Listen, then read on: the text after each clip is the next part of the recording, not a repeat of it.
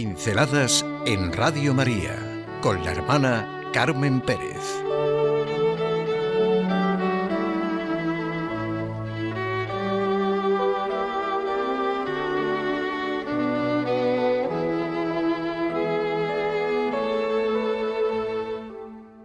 Cada arruga tiene un nombre.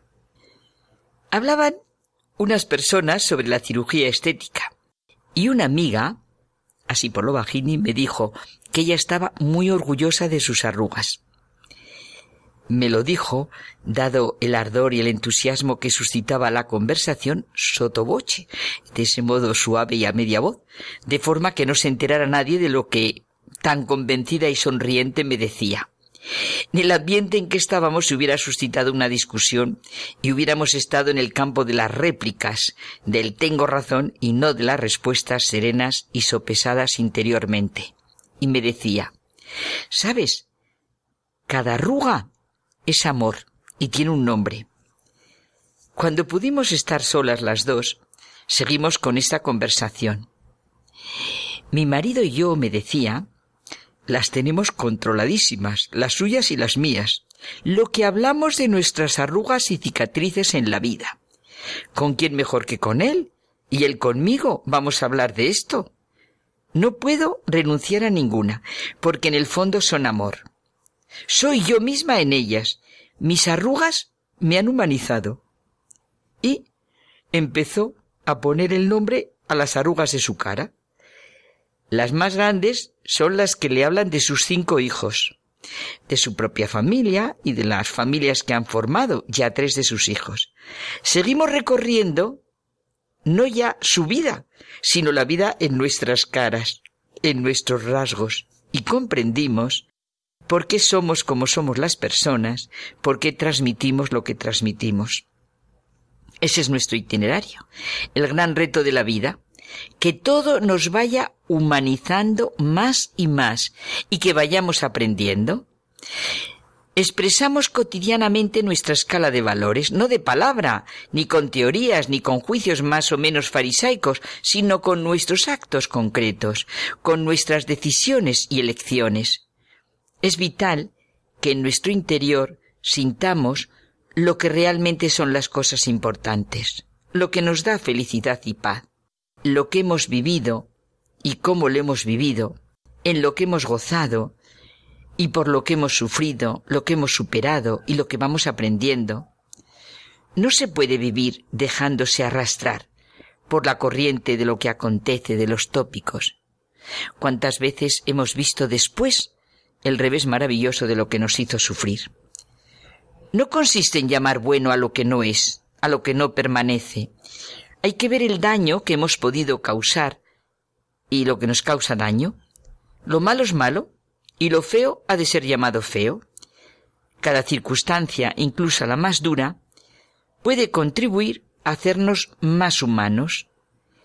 El secreto para superarse, para ser feliz, para encontrarnos a nosotros mismos, para reconocer lo que realmente corresponde a nuestra humanidad, no está fuera, en lo que tengo o puedo hacer. Las consecuencias de mi carácter, de mi manera de ser, no hay que buscarlo fuera. El secreto para superar nuestros desánimos y dificultades, las adversidades, está dentro de nosotros. Cuenta Luis Rojas Marcos una anécdota a propósito de la importancia de centrarnos en los recursos que están a nuestro alcance y nos ayudan a enfrentarnos con las circunstancias. En el ferry que cruza continuamente la bahía entre la punta sur de Manhattan y el barrio de Staten Island iba un psicoanalista de esos que viven abstraídos en el mundo de las fuerzas inconscientes y una señora. El mar estaba muy revuelto. La señora comentó, Pues a mí estas mareas no me producen el más mínimo miedo. Al oírla el psicoanalista le preguntó con un gesto notorio de superioridad. ¿Nunca aprendió usted que negar la realidad es uno de los mecanismos de defensa inconscientes más usados? No, respondió la mujer sin darle muchas vueltas. Señora, pues siento decirle, le soltó el analista con suficiencia y con pose de autoridad, que ha desperdiciado media vida. Unos minutos después la tormenta se intensificó y el transbordador comenzó a escorarse peligrosamente.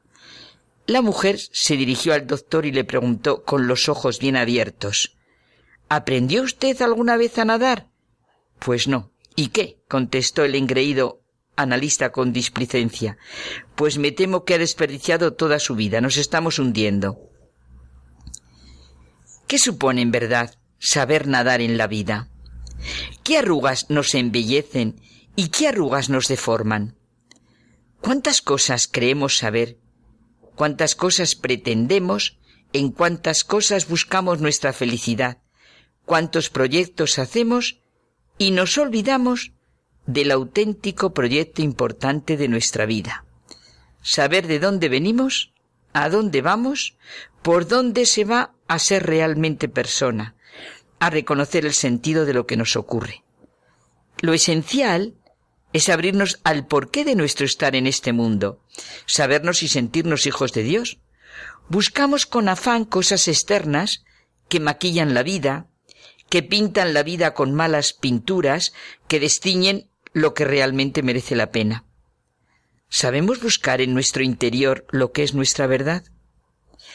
Le proponía a unos chicos en un instituto que se dedicaran el fin de semana a reconocer el bien que recibían y el bien que ellos podían hacer, solo en tres cosas o momentos concretos.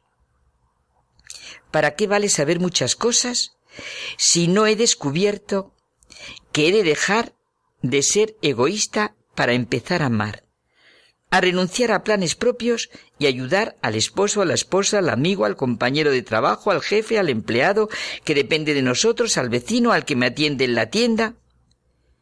Podemos creerlo o no creerlo. Eso es algo totalmente personal. Pero nos lo dijo Jesucristo. El juicio es ya en esta vida y por eso será el juicio definitivo, el amor. En eso se nos conocerá si creemos en él. Por eso lo entendió también San Juan de la Cruz. Al atardecer de la vida se nos examinará del amor. Y decían unos amigos muy simpáticos, y este examen no se aprueba por parciales. Creer en el amor de Dios y así poder amar, esto es realmente saber nadar en la vida. No olvidemos también lo de mi amiga. Cada arruga tiene un nombre.